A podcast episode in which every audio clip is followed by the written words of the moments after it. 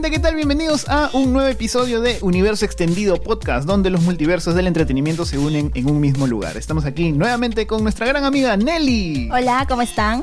Y por supuesto se nos une una nueva integrante que es Sandra.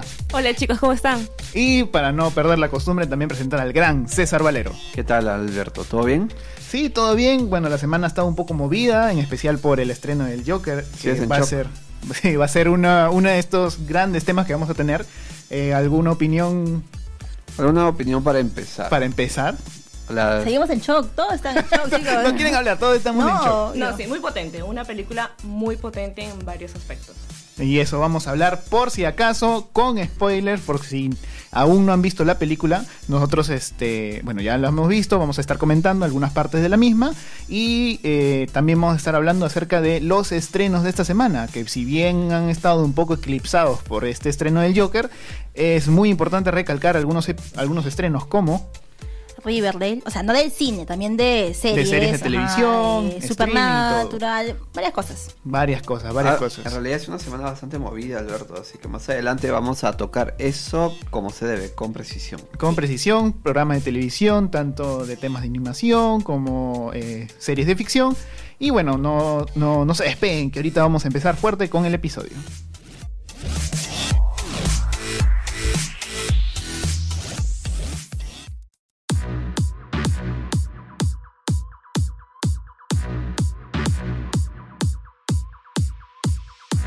Bueno, estamos de regreso aquí en el podcast Universo Extendido. Vamos a comenzar fuerte con el Joker. Ya hemos dicho, por si acaso, la primera y última advertencia, bueno, perdón, la segunda y última advertencia de que esto va a ser contenido con spoilers de la película. Así que si no han visto la película, pueden ponerle pausa, ir a ver la película y después le ponen play después de ver la película. ¿Qué crees que es Netflix? ¿Qué te pasa? Así es, pueden volver y escuchar este. Vamos a estar comentando un poquito. ¿Qué fue la parte, no sé, algunas primeras impresiones que, que te dio César la película? Es un peliculón, eso es, nadie, nadie lo puede negar a pesar de que en Rotten Tomatoes haya bajado bastante su calificación desde lo ocurrido, Sí, desde sí, lo ocurrido en Venecia. En realidad yo no puedo entender eso porque yo salí de la función de prensa de Joker bastante, bastante conmovido, bastante movido por todo lo que pasó. César me El- decía, después de que salimos, como que no, no sabía qué hacer, va a pedir, va a pedir una Sí, extensión estaba a, punto de, estaba a punto de pedir, de pedir vacaciones para, para poder digerir todo lo que había pasado eh, en la película, porque es demasiado, demasiado. ¿Tú qué tal, Nelly? ¿Cómo saliste de la sala de cine? Eh, no, demasiado conflictuada, o sea, dem- demasiado. Es muy, muy chocante, muy este, fuerte de ver, pero en general a mí me encanta la película. Hablando de la historia como de las imágenes, o sea, la música, los planos, o sea, todo, todo, todo se congenia y transmite la, esa sensación de, de un poco de, de- de inten- intentar comprender lo que siente esta persona, porque es una persona, más allá del personaje, es una persona que sufre, es una persona que le pasa demasiadas cosas malas. Eh, y O sea, no puedes evitar sentir un poco de empatía. con Claro, la o sea, sí sabes la historia de este ¿no? personaje como, como el villano y todo lo que ha hecho en los cómics, en diferentes películas, pero no puedes evitar sentir empatía, es porque es un- el lado humano. O Así sea, es. y además vemos a gente haciendo, o sea, él tiene un problema psiquiátrico, entonces él, que no es justificación, pero, o sea, es parte de. Claro. Pero eh, tú ves que gente que supuestamente es normal y que no tiene ningún problema psiquiátrico es hasta más cruel que él en algún momento, es tan cruel y eh, es mala persona, o sea, como, lo- como los chicos que, que lo golpean y diferentes escenas que pasan ahí, pero, o sea, ves la crudeza y de la humanidad en otras personas, o sea, eso también es muy fuerte de ver. Ujú. Tú, Sandra, ¿qué tal? ¿Cómo saliste del cine? Yo la vi ayer y de verdad quedé impactada eh, por cómo se cuenta la historia. Como decía Nelly, se enfoca en una persona que tiene problemas mentales y te hace cuestionar. La película en sí, cómo está contada, cómo está narrada, las escenas, la música, la mezcla de todo, te hace cuestionarte un montón de cosas. Desde lo que está, el nivel de violencia que hay eh, afuera, en, cada, en la sociedad, cómo se trata, el nivel de empatía que tenemos con las personas, con las personas que tienen un problema mental. Y hay muchas frases que se remarcan a lo largo de la película. Y, eso te, y eso te hace cuestionarte un montón de cosas. De verdad, me pareció muy potente y muy buena, la verdad. Sí, como por ejemplo, cuando tienes un problema mental, la gente espera que no que tú Esa- es como si no lo tuvieras. claro, esa ¿no? frase Esa es frase muy ha marcado mucho porque Sí. de hecho desde los primeros trailers que salieron este, estábamos viendo esa frase, ya sabíamos más o menos de que algo entre muchas comillas de loco iba a tener este Joker, pero pues definitivamente yo no esperé de que iba a ser tan fuerte en el tema de, del contenido psiquiátrico, de, o sea, de una enfermedad mental real y cómo el actor Joaquín Phoenix lo, lo representó a mí me pareció muy impresionante. Pero vamos a empezar ahora por partes. ¿Qué les pareció la historia? A ver, primero César, que ya tiene un- El especialista, por favor. el César, especialista, no. César, César, que ha visto Está miles de miles de series de Nos falta también. Paolo para esto. para Paolo los hubiera sido cómics y todo esto. Paolo, un gran abrazo de parte del equipo aquí. También te extrañamos. Ya pronto vamos a tenerte en más episodios. Eh, él es el, el especialista de Marvel, pero bueno, César también experimentado en el, en el tema de las series, de ficción.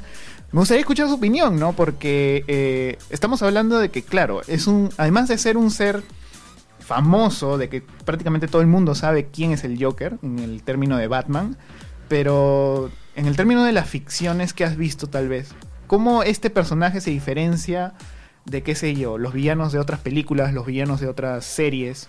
Hay que partir de un punto muy importante cuando hablamos de, de Joker que hemos visto de Todd Phillips. Antes que nada hay que también tener en cuenta que Todd Phillips es un director conocido principalmente por las comedias que ha hecho. Hangover. En cambio, eh, Hanover es su, es su, su masterpiece, su gran, su gran obra en cuanto en el mundo de la comedia. Claro. Pero ahora se ha metido al mundo de los Del superhéroes y los supervillanos, pero no eh, directamente, como hubiésemos esperado, como fan del universo cinematográfico de Marvel o del extendido de DC. ¿Qué ha hecho Todd Phillips? Ha usado la excusa de usar un personaje icónico, conocido por todo el mundo, como bien dijiste Alberto, pero lo trasladó al mundo del drama más que al mundo de los superhéroes. Hemos visto un dramón donde un personaje es sometido por la misma sociedad en la que vive, en este caso es Ciudad Gótica, Gotham City, me prefiero llamarla, que le hace de todo, desde su mismo nacimiento, porque en la película se cuenta que él desde niño fue maltratado y él ni enterado. Obviamente sufrió un trauma que lo hizo olvidar todo, pero cuando descubrió qué hizo su mamá exactamente con él desde chico, como que hubo un quiebre en su cabeza. Como drama, eh, esta película explora bastantes etapas de la psique de una persona. Eh, y no por eso deja de ser intrigante al mismo tiempo, porque se van, van avanzando misterio tras misterio en la película para llegar a un desenlace que incluso te puede descuadrar, porque yo no, yo no me lo esperaba. Claro. Sé que podemos hablar libremente de- del spoiler, pero vamos a aguantarnos, vamos a aguantarnos un poquito. Eh, el Joker como personaje de DC Comics, en realidad su pasado es desconocido. Claro. Nun- DC, DC nunca ha explorado como canon eh, la historia de, fon- de fondo del Joker. Mejor ha, dicho- ha habido una historia, eso Claro. sí, pero de ahí se dijo que en, en realidad no era oficial. Ahora vimos esta película donde Phillips, el director, planteó algo bastante original a mi parecer, porque une bastante cabos que hemos conocido del, del mundo de, de DC por el lado de Batman. Claro. Incluso esta referencia al surgimiento del Caballero de la Noche es, es bastante fuerte. Es brutal. Eh, es brutal, ¿te acuerdas? Nosotros estábamos en la pantalla y nos quedamos con la, eh, Claro. digo, en el cine y nos quedamos con la, con la boca abierta por lo que estaba pasando. Sí, porque al principio dijeron de que no iba a haber ningún tipo de referencia hacia el tema de los cómics, entonces ver a Bruce Wayne pequeño dijimos ya, este Joker va a ser completamente diferente a lo que ya hemos visto en los cómics y como bien dice César, ¿no? Joker es un personaje que no tiene solamente un pasado, sino él mismo en la broma asesina eh, de los cómics él dice, yo prefiero tener un este múltiples pasados en lugar de uno solo. Ahora no me acuerdo si es ese cómic exactamente. Bueno, la cosa es que no tiene un origen, no tiene una historia, siempre y de hecho en uno de los últimos cómics eh, que salió hace, un, hace unos años, este, Batman consigue el conocimiento total eh, del mundo y le pregunta en una silla superpoderosa que prácticamente lo convierte en un dios, le pregunta, ¿quién es el Joker? Y le dice, le da la revelación de que son tres personas. O sea, ni siquiera le da Claro, pero lo dicen a él, pero él nunca lo comparte y ahí se ha quedado. Y ahí se ha quedado y, y- y hasta que Todd Phillips agarró, dijo, bueno, ¿saben qué? Voy a mostrarles este lado que nunca han visto del Joker, que nunca se lo hubieran imaginado y Joaquín Phoenix, impresionante su actuación. Sí, definitivamente, no solamente su actuación, su compromiso con la película, porque ver eh, todo su movimiento corporal, o sea, todo eso también es parte del personaje. Eh, sabemos que bajó drásticamente de peso. 20 kilos. Más de 20 kilos. 23, 23. Más de 20 kilos. Por ahí leí 23. eso. Eh, pero sí, y además de eso es es como danzaba con, con, con cada fibra de su cuerpo, o sea, todo eso te transmitía y, y no solamente las palabras que él decía o su risa o sus ojos, o sea, todo, todo, todo era algo compacto y, y, y te transmitía esa sensación, o sea, era el Joker, veías un Joker. No sé si compararlo con los anteriores, no sé, es- creo que son Uy. diferentes. ¿Cuál es el mejor Joker de la historia, pero Nelly? alguna vez conversamos con César y con otros chicos de que también, eh, o sea, si bien es la labor del personaje, ellos también le dan un papel o una historia ya hecha, entonces ellos tienen que basarse en, en eso. Entonces es complicado darle, comparar un poco lo- cada Joker porque son historias diferentes y son perspectivas diferentes de cada, de cada director. Entonces, no sé. Claro, de hecho, The Hollywood Reporter salió eh, un día después del estreno, sacó una entrevista exclusiva que le hicieron a Todd Phillips y le dijo, no sé si la escena del baño en donde empieza a bailar, esa escena literal, no, o sea, no es tal cual como se le pensó. El director agarró y le dijo, mira, eh, podríamos hacer esto, estaban conversando con el mismo Joaquín, ¿qué podrían hacer? Y los dos solos se encerraron en el baño y dijeron, ya, ¿qué podemos hacer en esta escena? Entonces dijeron, claro, al principio vamos a esconder la pistola porque es supuestamente el arma del crimen, entonces dijeron, pero Arthur Fleck no escondería la pistola. Y entonces Joaquín Phoenix empezó a bailar, tal como dice Nelly. Y, eso le pareció tan bacán al, al director que dijeron, ya, esta es la escena, vamos a grabarla. Y salió esa escena tan perturbadora que hasta ahorita yo me quedo con los pelos de punta. Un trabajo impecable que Joaquín ha demostrado en la película y, y como nombraba Nelly, en varios aspectos. Por ejemplo, en el tema de la risa, para trabajar la risa, él comentaba en entrevistas de que le costó meses poder desarrollar esa risa, que al inicio la ensayaba solo, pero luego tenía que estar con el director para tener la opinión de él y saber si iba o no iba, si quedaba con el personaje. Lo bueno que fue que dijo que no, no se dejó influenciar por los antiguos Joker y trabajó en su personaje. Claro, y de hecho justo también un dato interesante es que esa enfermedad que tiene el Joker es real. Eh, justamente la otra vez también estábamos conversando y esto también ha sido eh, noticia en varios medios de que hay una deficiencia, no, no podría decir deficiencia, pero es una enfermedad mental psiquiátrica. Es un trastorno que se da eh, por, eh, creo que es una- un tipo de desconexión de, eh, del cerebro, que cuando te da un estímulo de emociones te da el estímulo incorrecto. Entonces sucede en esta risa incontrolable cuando, cuando no debería ser o incluso puede llegar a ser este un llanto, ¿no? Recuerdo que cuando escribí mi reseña para, para Mag, Asu. se decidí iniciarlo justamente por el, por el lado de la risa, porque como tú bien has dicho, el Joker ríe y no puede dejar de reír a pesar de él mismo. Este Joker cuando ríe sufre quiere reír. porque es una él está padeciendo, incluso cuando lo atacan en el tren, él se está en teoría matando de la risa y por eso lo golpean estos chicos. Pero Pero él no tiene, él no tiene la no- intención y su rostro me impactó bastante. Te- Tú lo veías riendo, pero al mismo tiempo con ganas de llorar. Y eso me, me llegó bastante, bastante hondo y por eso decidí empezar por ese lado, por ese lado por, eh, con mi reseña. Ahora, como mencionaba Nelly, está bien que haya gente que no se atreva o no, o no quiera decir si un Joker es mejor que el otro. Pero a mi parecer, el Joker de Joaquin Phoenix es mejor que el de Heath Ledger. ¡Uh, no! No, dijo, no, no. lo dijo. Mira, y se, tiene, y se tiene que decir, ¿por qué? Si bien he leído bastantes comentarios, hay mucha gente que me ha cuestionado por haber planteado esto. Claro, cualquier persona puede tener su opinión. Yo tengo una opinión distinta, tú tienes una Uy, opinión no, distinta. ya, no, no, no. enfrentamiento. Yo creo, yo creo, yo, yo eh, comparto la opinión de César, pero digo, personas tienen, cualquier persona puede tener su Sí, opinión. pero justamente quería justificar esto. Dale. ¿Por qué es mejor Joker Joaquín Phoenix que Heath Ledger? Y no es que sea mejor actor que él. Simplemente han tenido circunstancias distintas, como bien remarcó Nelly hace un momento. El Joker de, de Heath Ledger, el que vimos en la segunda película de la trilogía de Nolan, era un villano per se, un villano que simplemente llegó con la misión de desatar el caos eh, Ya en estaba Gotham hecho, City. ya estaba estaba construido. hecho. El, el Joker, el Joker de Heath Ledger, obviamente él construyó a este personaje, pero para la circunstancia que le solicitó el director. Exacto. Un villano lo suficientemente es, cruel para descolocar a, a Batman en este caso. Y digámoslo Pero- con todo, o sea, y- era un y villano lo de ficción. de es, es brutal como, como el Joker Heath Ledger. Sin, sin embargo, Joaquín Phoenix tiene aún mayor mérito porque hemos visto que no solo ha tenido que hacer al villano, sino también al personaje detrás del villano. Hemos visto a un ser humano eh, en toda su expresión y un ser humano con una enfermedad mental que al mismo tiempo tiene que aguantar todo lo que vimos que tenía que aguantar.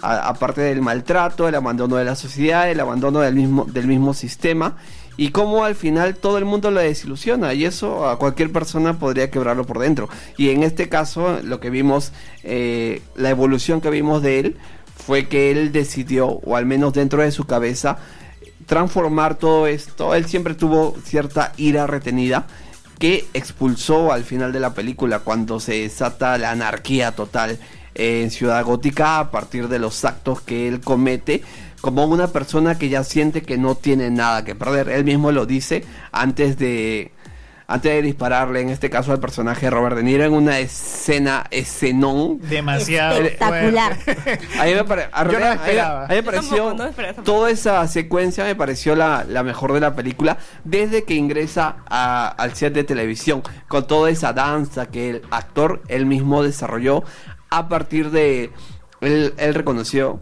o al menos la crítica ha sentido que sea basado en viejas caracterizaciones pero que él ha perfeccionado a su modo y que quedó demasiado demasiado para mí Ahora, la crítica dice que por este papel Joaquín Phoenix se podría llevar un Oscar.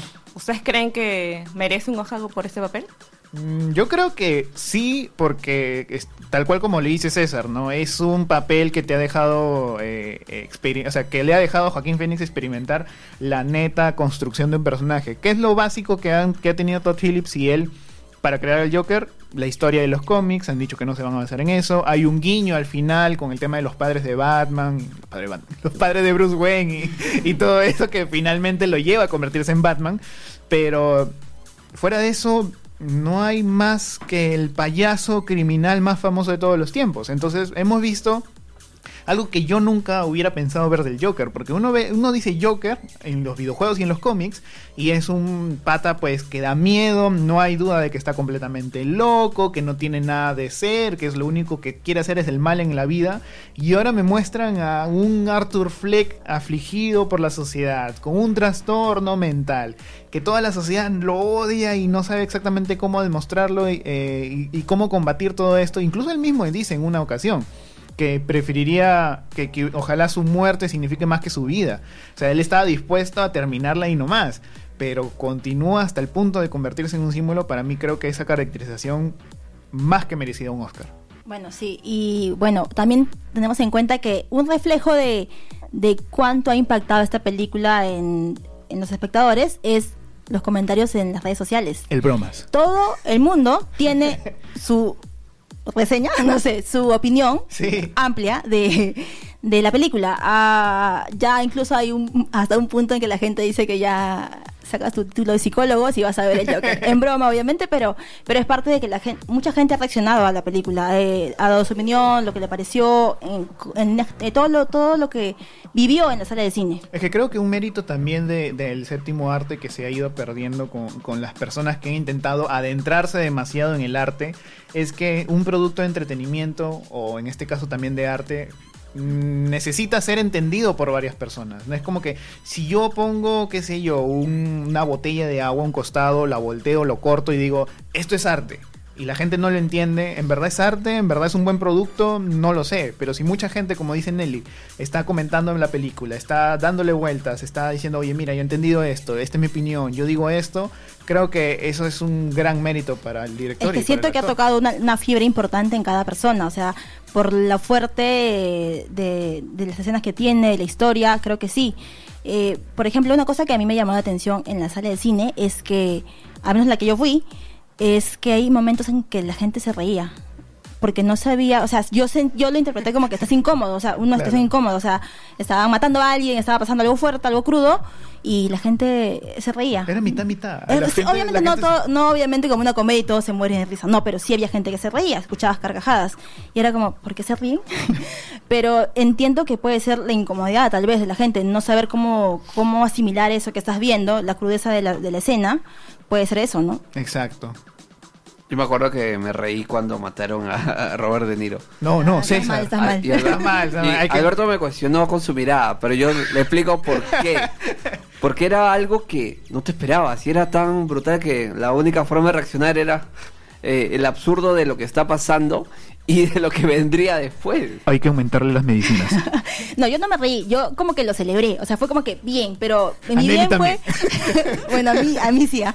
pero bien porque era como que la, el- la consumación de este personaje, este era su momento cu- cumbre, o sea, me pareció eso, más que todo por la genialidad de la escena, como dijimos hace un momento. Claro. Ahora, antes de terminar con el tema del Joker, es importante, o al menos para mí, que cada uno diga qué siente respecto al final. Porque la pregunta que quedó allí es, ¿pasó o no pasó Exacto. todo lo que vimos en la película? Porque esa es la duda cuando se retoma el hilo con Arthur Fleck en... En el hospital psiquiátrico de Arkham. Arkham junto a una nueva terapeuta, según me avisó mi amigo Alberto Siccha.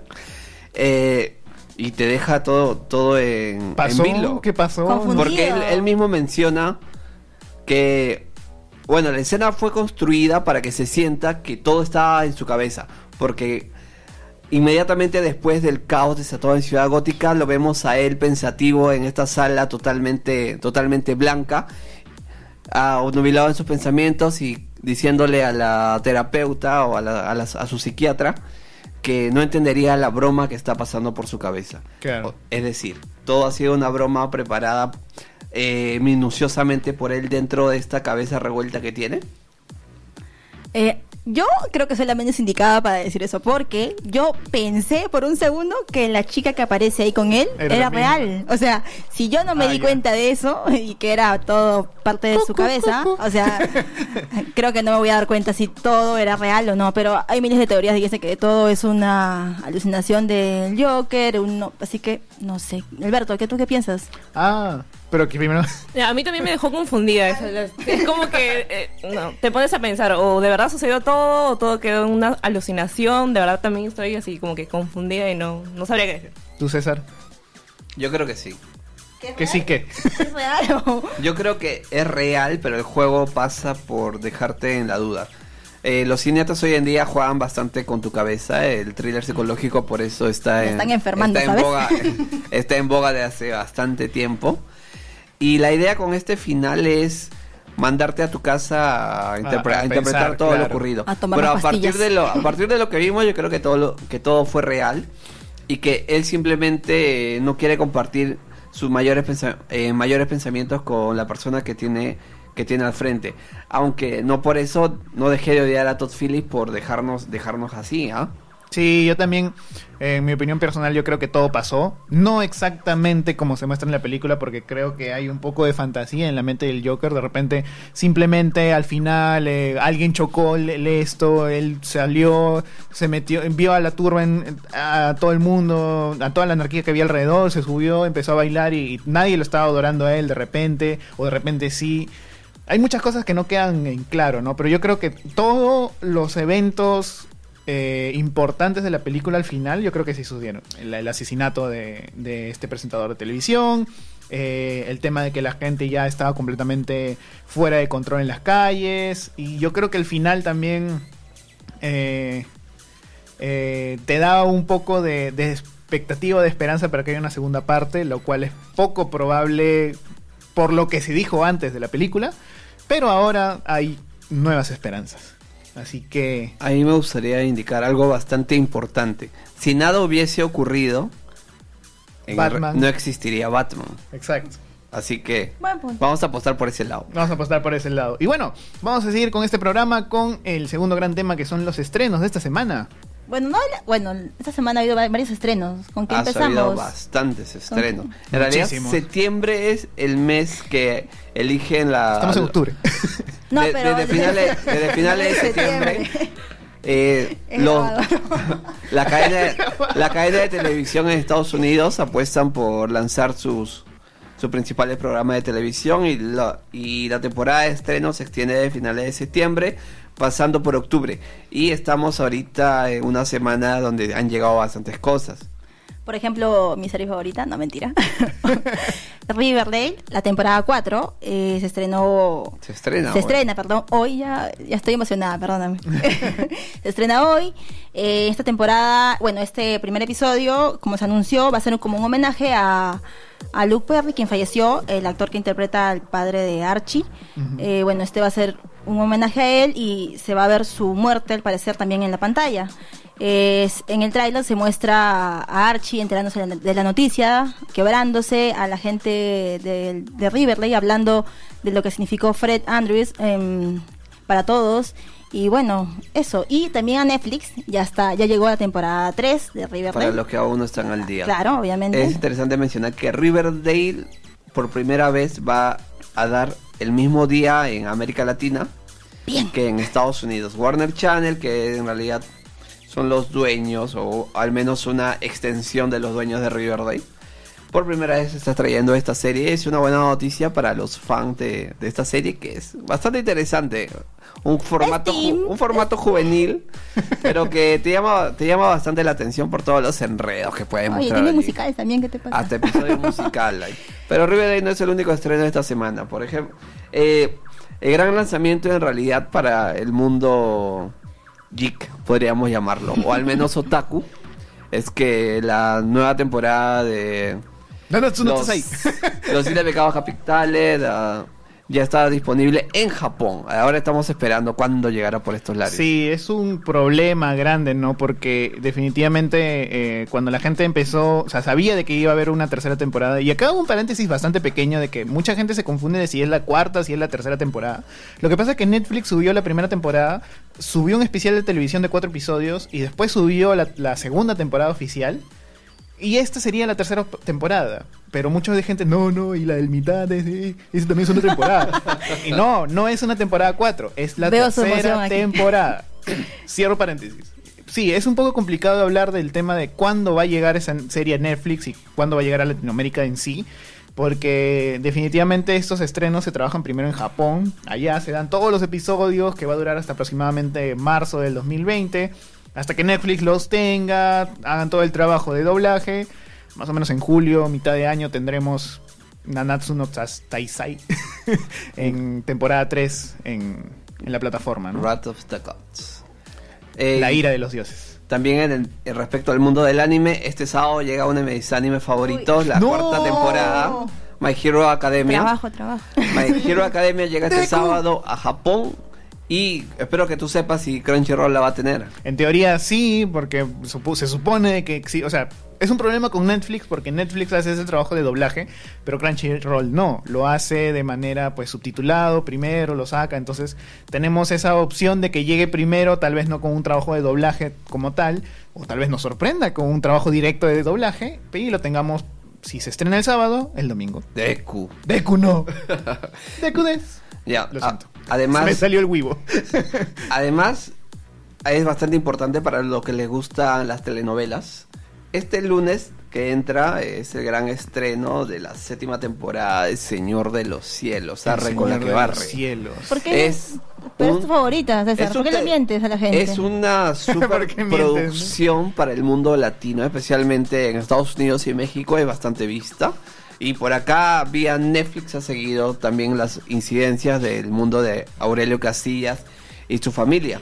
Vuelve Rafael Amaya. Sí, vuelve Rafael Amaya después de estar desaparecido varios meses. La gente creía que había muerto, Sí, que se lo habían llevado los extraterrestres. Nadie sabía de él. Bueno, él está de regreso a la pantalla de Telemundo de este lunes y vamos a ver de qué forma podemos seguirlo. Exacto. ¿Qué más? Supernatural. Ya, pues la última temporada de Supernatural sale el jueves. Aún no hay fecha de estreno en América Latina, que yo sepa. Yo vi en Warner 22 de octubre. Ah, si va a salir el 22 de octubre, en buena hora. Pelea, pelea, pelea. Y, habla- y hablando, y hablando de Warner, también ayer, ayer se estrenó en Estados Unidos la, quinta- la sexta temporada de, de The Flash. Que esta, Uy, este ¿verdad? año ¿verdad? promete, No. que este año promete el gran evento para todo el mundo ¿qué que ame los cómics. ¿Qué has hecho? ¿Qué Esta va a ser la temporada imperdible no solo de Flash, sino de Arrow, de Legends of Tomorrow, de Supergirl, hasta se está metiendo esta temporada la nueva serie Bat- Batwoman. Batwoman y están uniendo al Arrowverse a Black Lightning y No, Black además Lightning. Black Lightning también. y además de eso están recurriendo a los viejos personajes de Smallville. Estamos hablando de gente que dejó sus personajes hace, hace unos 10 años. Hace Hace, unos 10 años. Hace unos 10 años. Tom Welling está de regreso como Superman. Tú, y va a ser un va a ser un super evento un que empieza este año. Para bajarle un poco de, de- al, al- al motor, porque creo que la- ya hemos perdido a la gente hablando de, de un... ¿y ¿De qué evento están hablando? Porque están hablando de... Lo que ah, pasa no dijimos el nombre. No, lo que pasa es que va a haber un super evento en la televisión de DC... Wa- ¿Cómo es? CW. el canal de. CW con Flash, Arrow y todo eso que se llama Crisis en Tierras Infinitas. ¿Por qué este evento es tan importante? Para los amantes de los cómics, este evento es muy importante porque en los en años 90, a mitad de los años 90, sucedió una crisis en los cómics de DC, que habían demasiados multiversos. Era como que, ya yo quiero mi Flash por aquí, yo quiero otro Flash por acá, yo quiero otro personaje por acá. Entonces eran como que, ¿cuál era la explicación de que hubiera tantas historias? De que había multiversos. Pero ya se le fue de la mano y crearon como 500 mundos diferentes. Entonces dijeron, ya, bueno, vamos a hacer algo. Vamos a destruir absolutamente todo y vamos a unir las historias para que solo haya un personaje, de, un superhéroe de cada tierra. Prácticamente fue eso. Entonces, este gran evento fue el inicio de la nueva e- de una nueva era de los cómics para DC y ahí salieron los nueva- las nuevas numeraciones de los nuevos La nueva 52 52.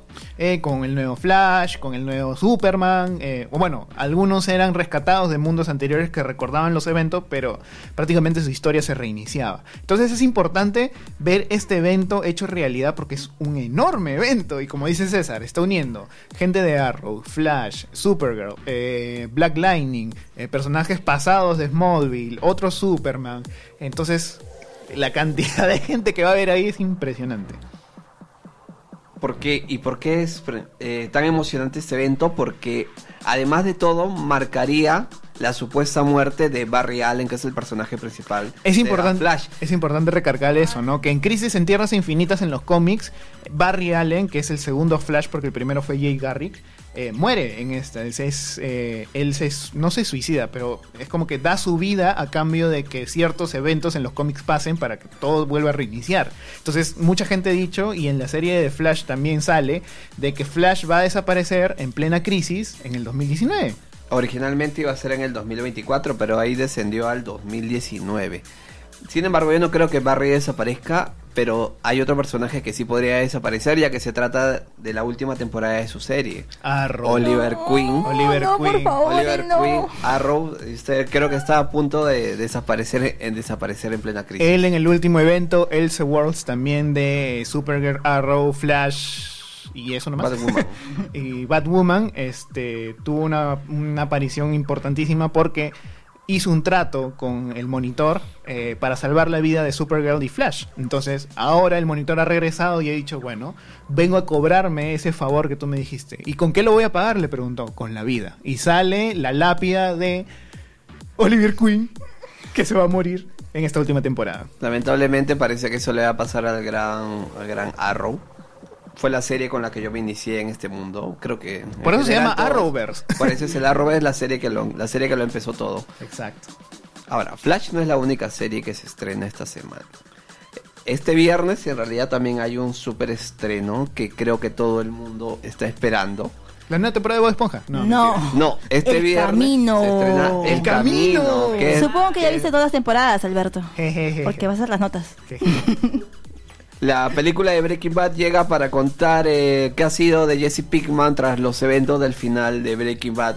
¿Recuerdan cuando todos llorábamos cuando Heisenberg muere ahí en medio de esta musiquita tan, tan melancólica? Breaking Bad ha sido y es considerada por muchos una de las mejores series de todos los tiempos y merecía una merecía una continuación, además del spin-off que obviamente todo el mundo está siguiendo a través de Netflix, que es Better Call Saul. Breaking Bad, el camino va a estar disponible este viernes en la madrugada y imagino que muchas personas lo va a ver desde ese desde esa misma desde esa misma hora. Y bueno, para cerrar esto, eh, ¿qué expectativas tienen en esta semana? ¿Van a ver alguna de estas series? Yo voy a ver el Flash, de lleno. Yo voy al camino. el camino. César. Ah, yo estoy esperando eh, Riverdale, que es, es- que es el este miércoles. Ajá. Pero también el domingo pasado se estrenó The Walking Dead. Y a pesar de que Uh, mucha The gente la ha abandonado, Dead. yo sigo siendo bastante fiel a, a la serie zombie. ¿Y tú, Sandra, vas a ver alguna serie este fin de semana? El camino. Voy a esperar a ver qué tal, ya que me han insistido tantas veces que vea Breaking Bad. Hay también, por si un dato aparte, este viernes se estrena en Estados Unidos Le temes a la oscuridad, el reboot. Todos hemos visto el antiguo, así que cuando llegue por estos lares también va a ser, imagino que va a ser un, un reboot. Y la serie favorita de Netflix, Insaciable, parte 2. Esa es la parte. Bueno, eh, lo dejamos con los estrenos de la semana y con también un poco de plática sobre el Joker. Y nos veremos en el próximo episodio. Chao, chao. Adiós.